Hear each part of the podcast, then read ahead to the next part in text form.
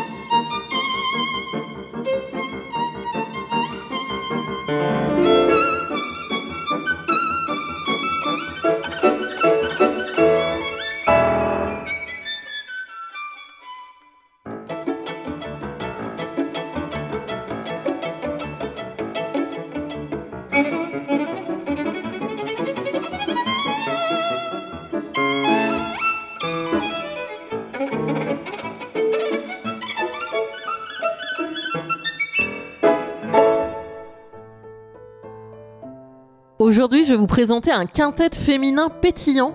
Il s'agit de Smoking Joséphine, qui a pu enregistrer son premier opus grâce à une campagne de financement sur Internet. Amour toujours, c'est le nom de l'album, est un hymne à l'amour qui chante et se joue de nos états d'âme en tentant d'en extraire la beauté, la fougue et la poésie. Olivia, Fanny, Marie, Hermine et Lorraine s'épanouissent depuis 2017 dans la générosité du partage avec le public sur scène. C'est parti pour 3 minutes de corde dans le casque d'Amélie.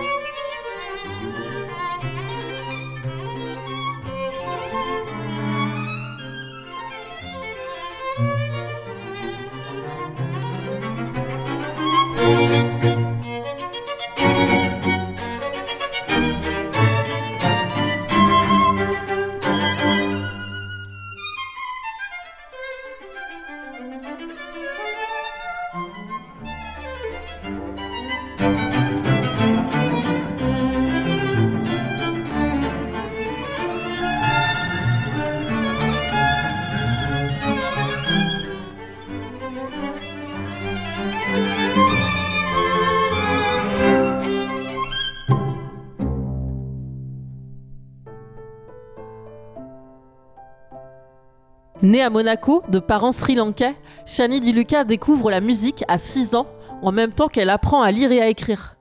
Partagée entre ses racines sri-lankaises et la culture cosmopolite du rocher, elle choisit le langage universel de la musique pour construire sa propre identité. Et c'est un voyage beethovenien en Orient que la pianiste nous offre à travers la rencontre inédite entre Beethoven et la musique classique indienne. Pendant la moitié de sa vie, Beethoven n'entendait pas une note de musique. Il a transformé ce handicap en force extraordinaire, en beauté. Son parcours est une forme de voyage spirituel d'un homme en grande souffrance qui a su relier l'homme au divin. Et Shani Dulika est une artiste sensible à la vibration du monde. Son nouvel album se nomme Cosmos. Du classique dans le casque d'Amélie.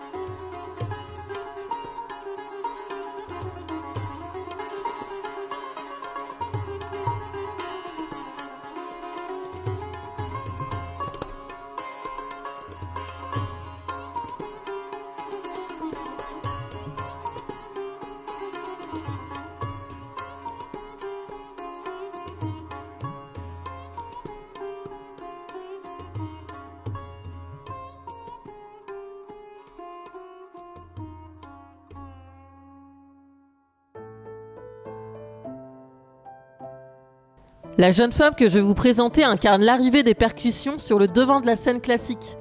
Il s'agit de Adélaïde Ferrière, qui commença l'apprentissage du piano et des percussions à l'âge de 8 ans au Conservatoire de Dijon.